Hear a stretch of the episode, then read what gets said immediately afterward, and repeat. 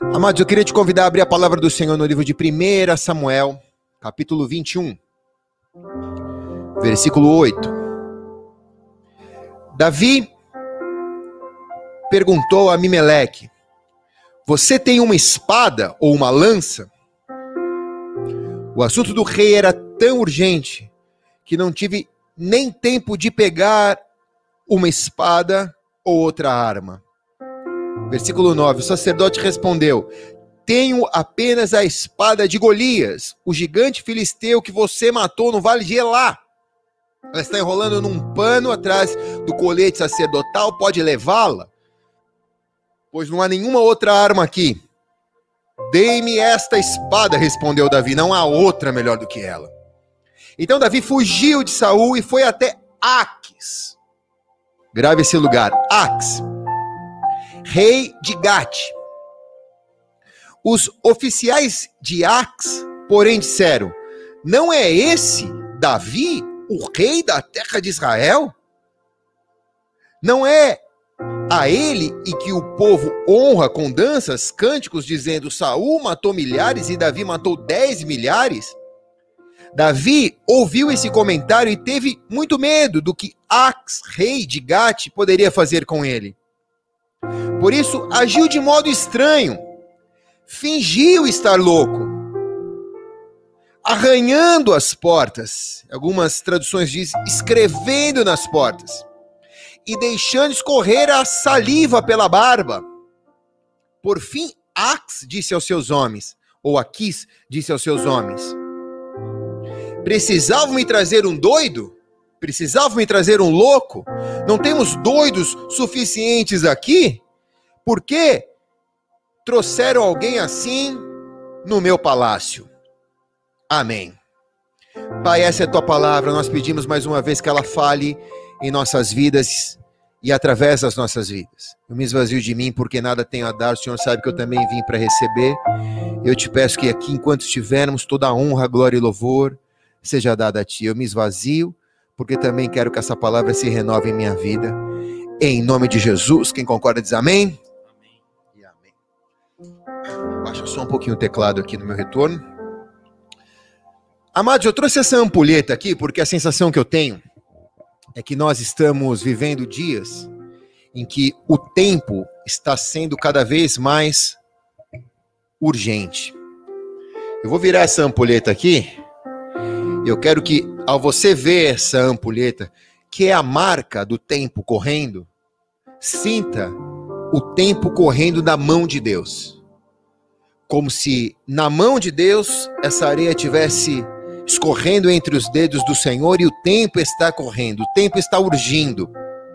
E cada vez mais se torna essencial, não o funcionamento da igreja, mas se torna função essencial o cristão discernir tempos.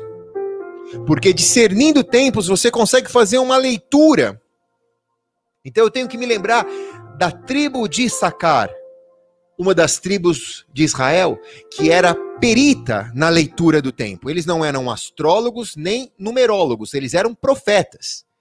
Eles sabiam entender bem a areia caindo da mão de Deus, o tempo correndo, eles sabiam fazer uma leitura presente. Isso me traz uma reflexão.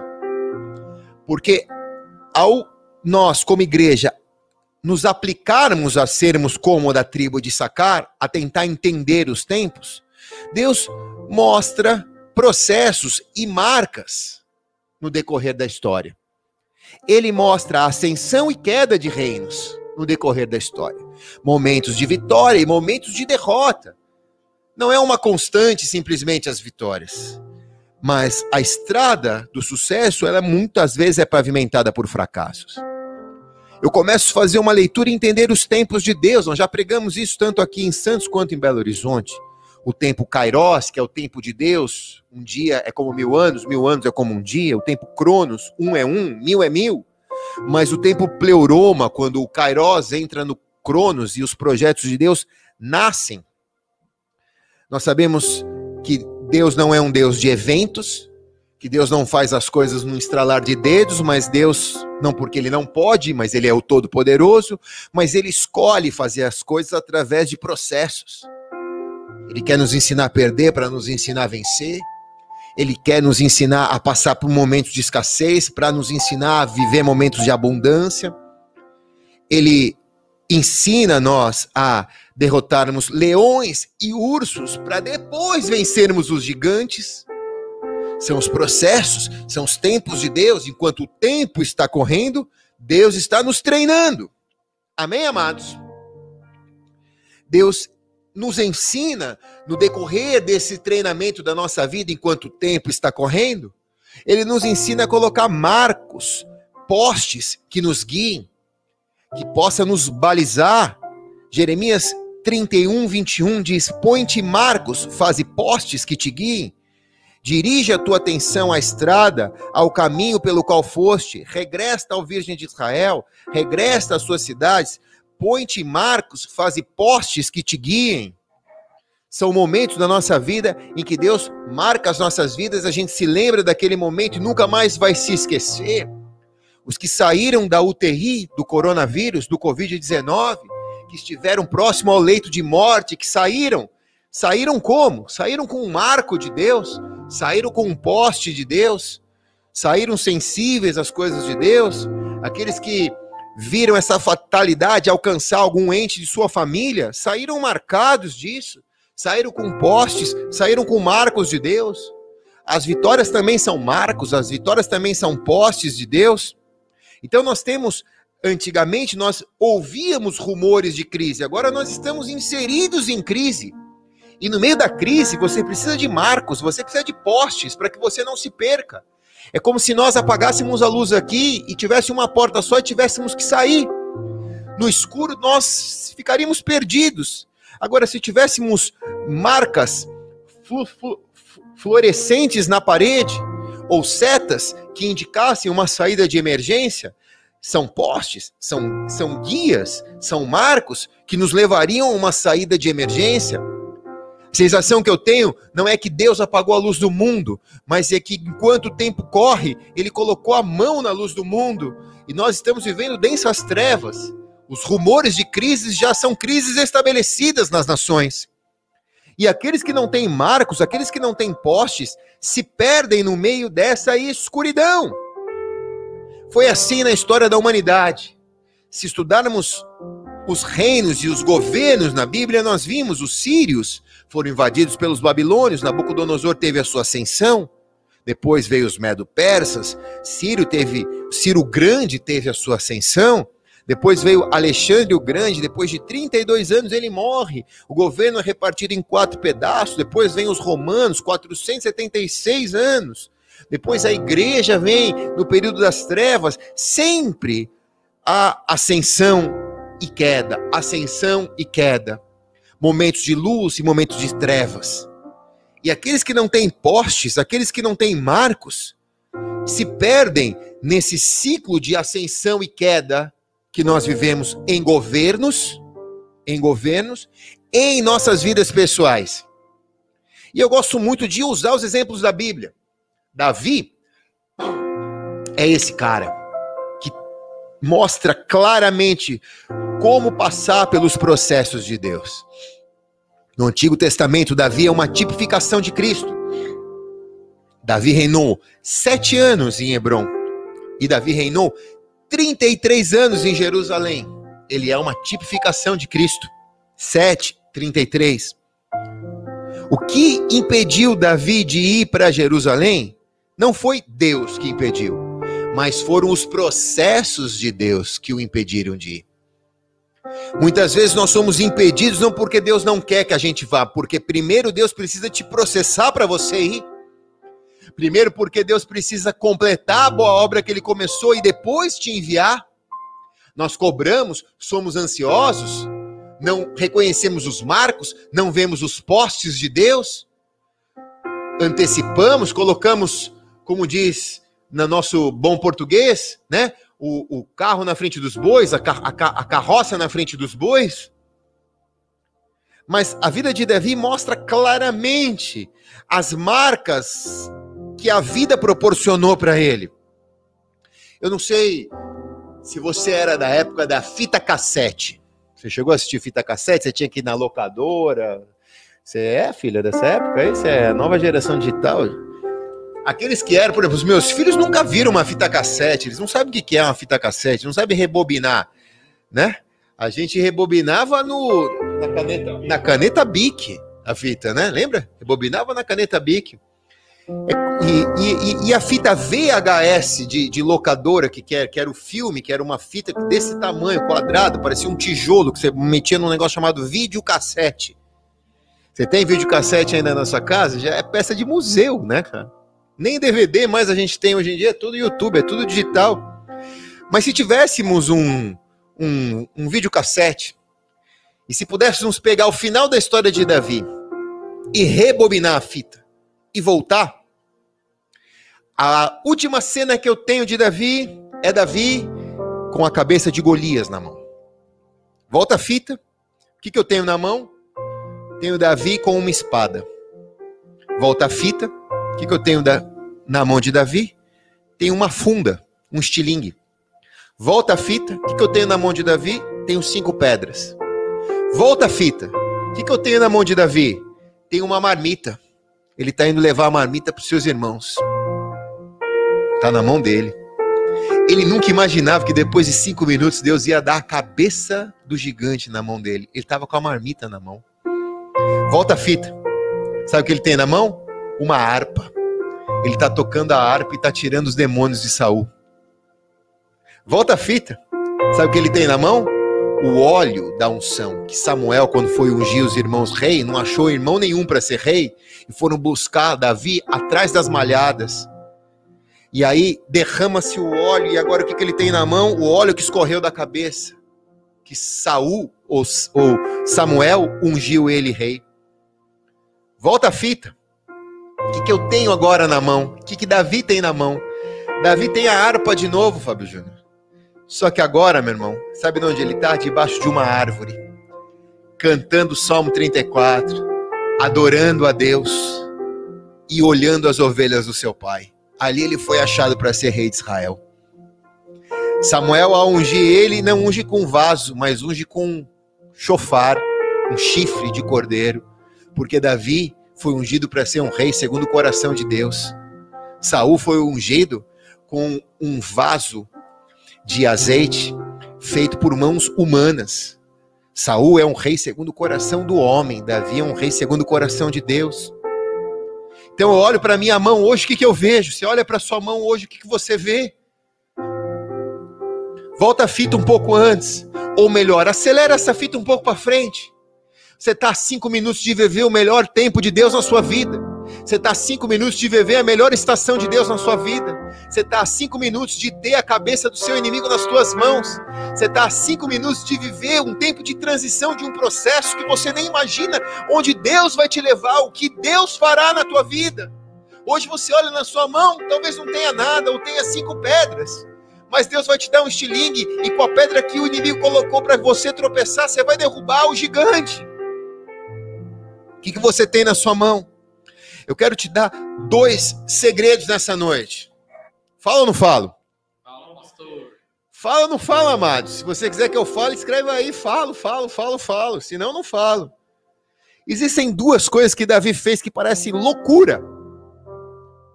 Mas a loucura de Deus, a sabedoria de Deus é loucura para o mundo. O mundo chama a sabedoria de Deus de loucura. Mas o que Davi fez foi pura sabedoria de Deus.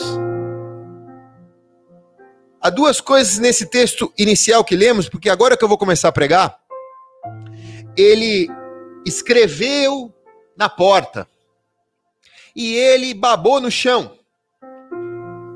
Então nessa noite eu vou te ensinar a escrever na porta e vou te ensinar a babar no chão. Enquanto o tempo corre aqui, Fábio Júnior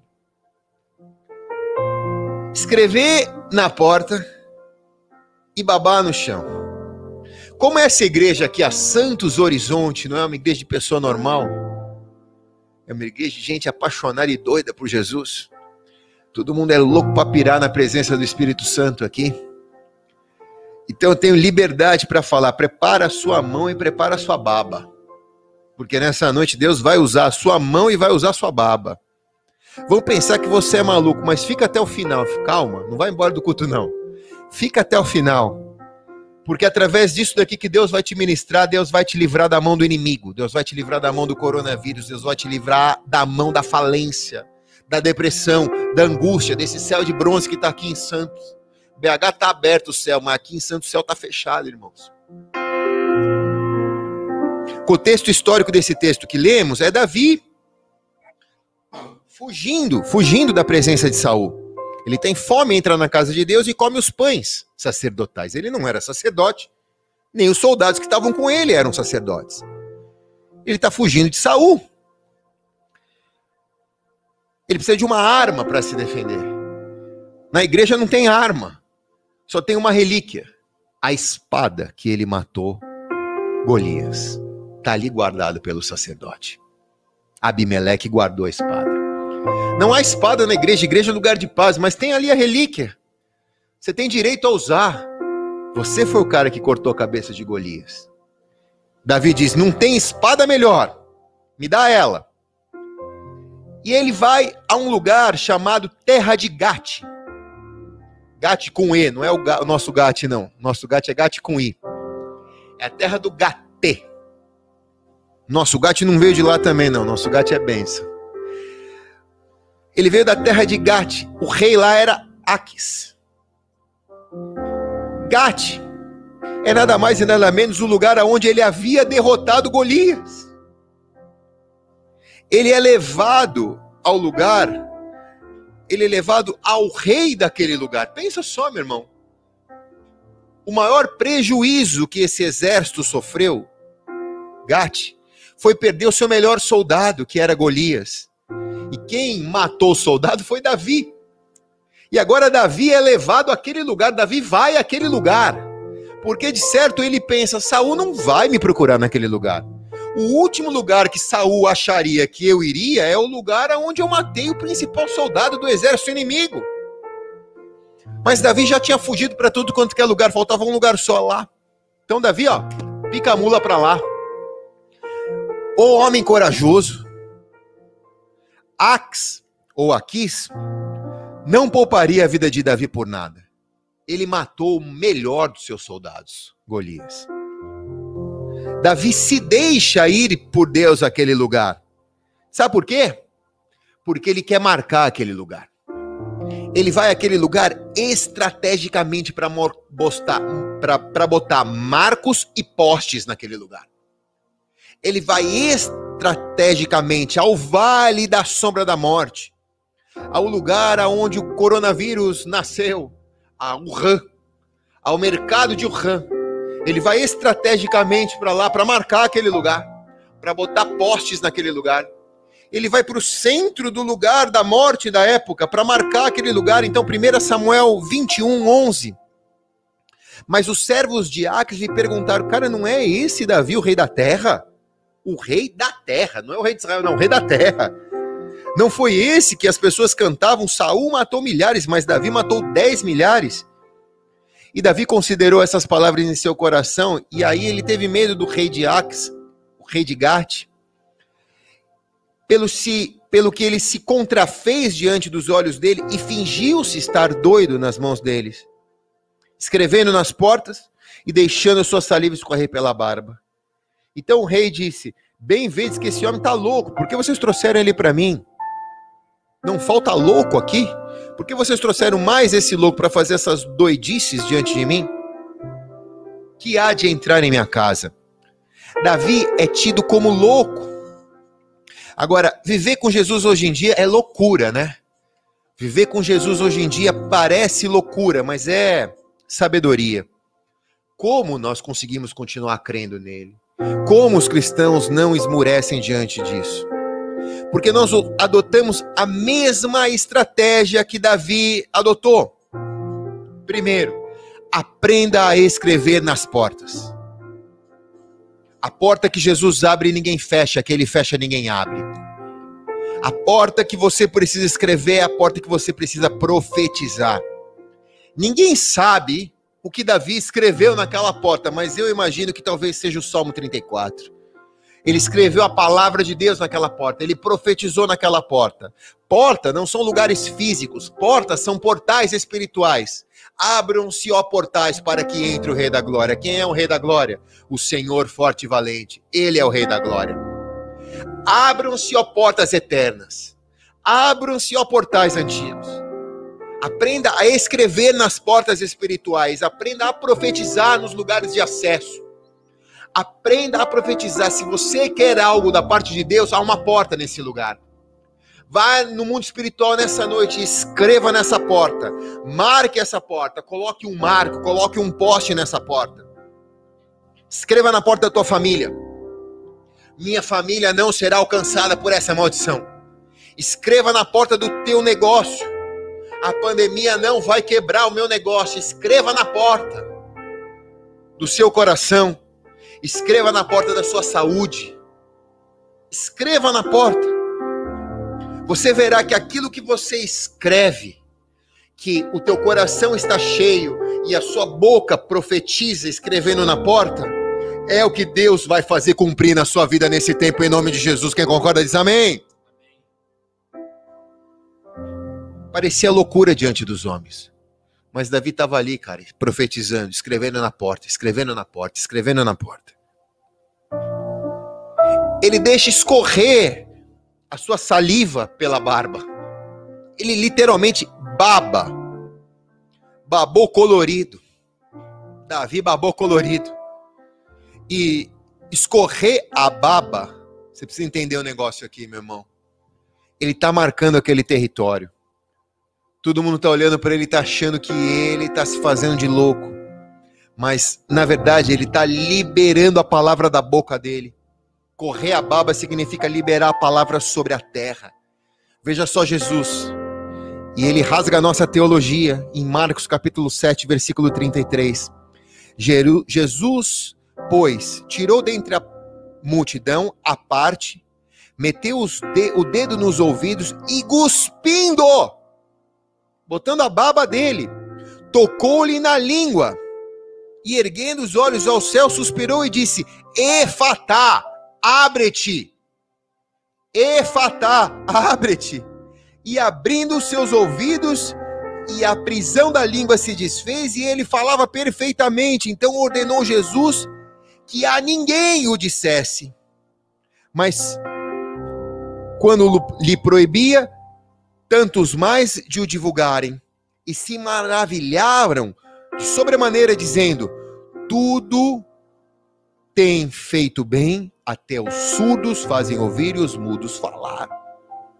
Quero rasgar a tua teologia, porque Jesus aqui, meu irmão, não pegou o óleo da unção. Jesus pegou a baba dele. Jesus pegou a saliva dele. Sabe por que ele pegou a saliva dele? Porque ele não está dando para esse homem apenas uma estratégia para abrir portas mas ele está ensinando esse homem que não falava e que não ouvia a profetizar, dizendo: Efatá, abre-te. A pandemia fechou portas, a pandemia fechou cidades, o Supremo Tribunal fechou templos religiosos, mas nós temos o Efatá na nossa boca.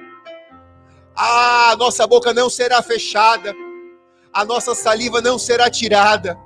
O Efatá está aqui na nossa boca nós temos condição de dizer: abre-te. Nós temos condição de orar e profetizar. Isso ninguém te tira.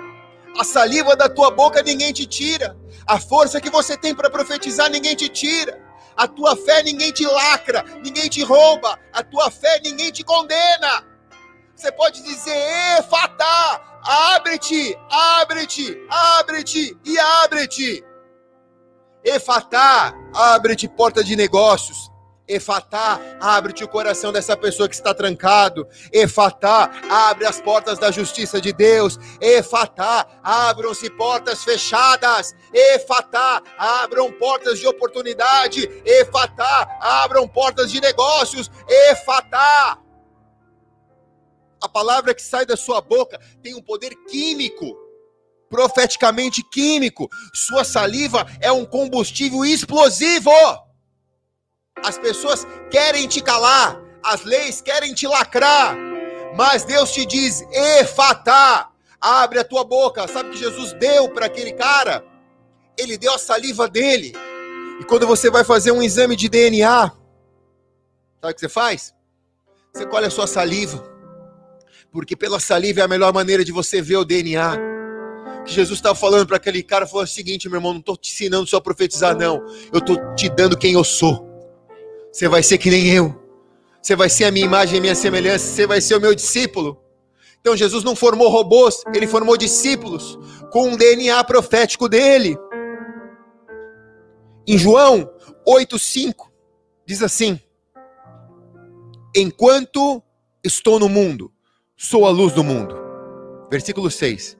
Dito isso, cuspiu no chão e com a sua saliva fez um lodo e ungiu os olhos do cego e disse: Vai, lava-te no tanque de Siloé, que significa enviado.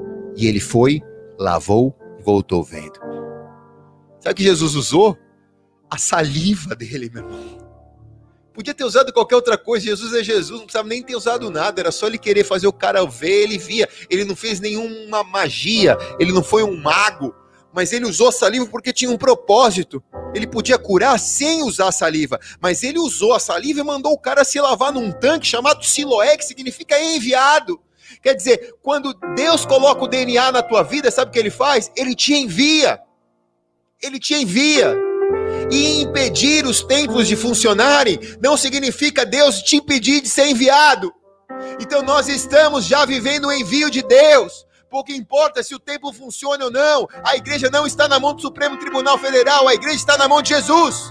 Ele já nos enviou e nós já estamos em missão.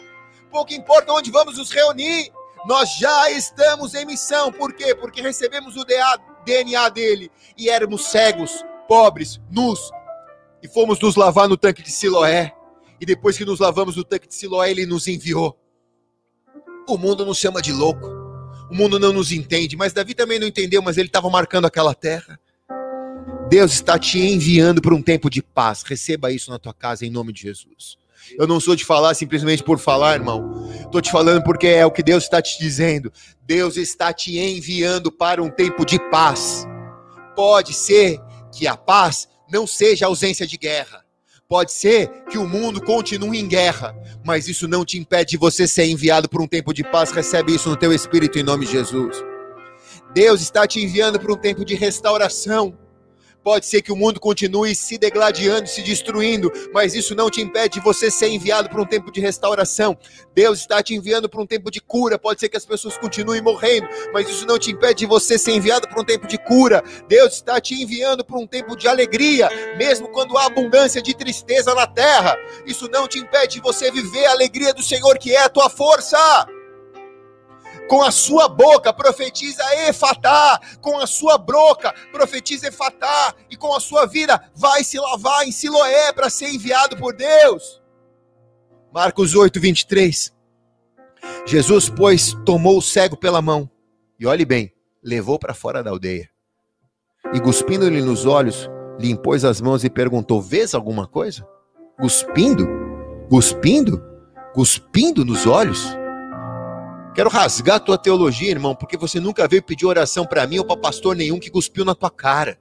Se fizessem isso hoje em dia, sabe o que acontece? A pessoa sai para processar a igreja, sai para processar o pastor, sai para processar quem orou. Quero rasgar a tua teologia. Esse cara foi pedir uma oração para Jesus, Jesus cuspiu no olho dele. E pondo as mãos, disse: Vês alguma coisa? E ele, levantando os olhos, disse: Estou vendo homens como árvores, os vejo andando. Então tornou a pôr a mão nos olhos dele e, olhando atentamente, ficou restabelecido. Agora já via nitidamente todas as coisas. Mais uma vez, Jesus usa o que? A saliva dele. Para que aquele homem possa ver. Porque Jesus não queria que ele só visse, Jesus queria que ele se transformasse à imagem e semelhança dele. Entenda bem, amados, porque Jesus podia fazer isso em qualquer lugar, ele é Jesus. Mas o que me intriga é por que, que ele pegou na mão do cara, Fábio Júnior, e levou o cara para fora da aldeia. Ele podia ter curado o cara na aldeia, mas por que, que ele levou o cara para fora da aldeia? Sabe por quê? Porque aquele cara vivia uma zona de conforto na aldeia. Todo mundo sabia que ele era cego. E todo mundo sustentava ele por causa da enfermidade e da deficiência dele. Jesus não queria ser mais um que colocasse uma gorjeta de caridade na mão dele. Jesus o leva para fora da aldeia, tira ele da zona de conforto, porque ali ele vai ser realmente curado. Ei, o que, que você acha que Deus está fazendo com a gente, irmãos? Deus está tirando a igreja da zona de conforto, Deus está tirando a igreja da aldeia, da religião. Deus está levando os cristãos para fora da aldeia, para tirar a gente da nossa zona de conforto e cuspir nos nossos olhos, mais uma vez, para que a gente possa receber aquilo que é o DNA dele. Primeiro, esse cara começa a olhar os homens como árvores. Talvez homens, talvez árvores. O processo de Deus começou a acontecer na vida dele, não foi imediato. Ele não saiu vendo. Primeiro ele vê homens como árvore, ele não sabe se é homem, ele não sabe se é árvore. Porque Deus está processando ele. Mas depois, com a saliva, os seus olhos se abrem plenamente e agora ele consegue ver a palavra que sai da boca de Deus. Então, sem isso daqui que a gente está vivendo, sem essa palavra que você está recebendo, você não vai conseguir ver. Tu vai ficar cego nesse tempo. Por isso que a gente precisa da palavra. O que é a saliva? É a palavra de Jesus. Recebendo a palavra de Jesus, eu consigo viver libertação de drogas. Recebendo a palavra de Jesus, eu consigo viver um caráter transformado. Recebendo a palavra de Jesus, eu consigo ver a minha família sendo salva. Tudo é pela fé, pela palavra de Deus.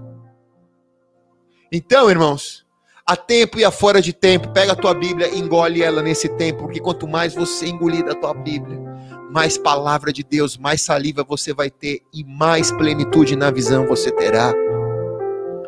Tô terminando, amados. Terminando. As pessoas pensam que Davi era louco, mas não era. O que ele estava fazendo ali, sabe o que, que é? É escrevendo a adoração dele nas portas, nos portais que ele estava fazendo ali é marcando o território que ele ia reinar, porque depois ele reina também nesse lugar. A partir de hoje, irmãos, sai escrevendo nas portas da sua vida. Não precisa sair cuspindo nas coisas, não, mas sai profetizando em todas as situações da sua vida. Usa sua saliva não para amaldiçoar, usa sua saliva para abençoar. A partir de hoje, você vai entender. Tá acabando, ó. Parece que foi contado, ó. Você vai entender que Deus está fazendo a areia correr da mão dele. A partir de hoje você vai entender que a marca de Deus é a adoração e a palavra profética. A adoração e palavra profética. Que tremendo isso daqui. Vou deixar isso daqui aqui, Fábio Júnior. Tem que ser certinho isso daqui. Se o pregador acabar isso daqui, a gente já desliga aqui. Ó, acabou. Perfeito, cara. Como Deus é perfeito. Você vê, né? O Cronos, o Kairos e o Pleuroma. Parece loucura, mas não. Agora eu vou cuspir em você para ver se você começa a ver, Fábio Júnior.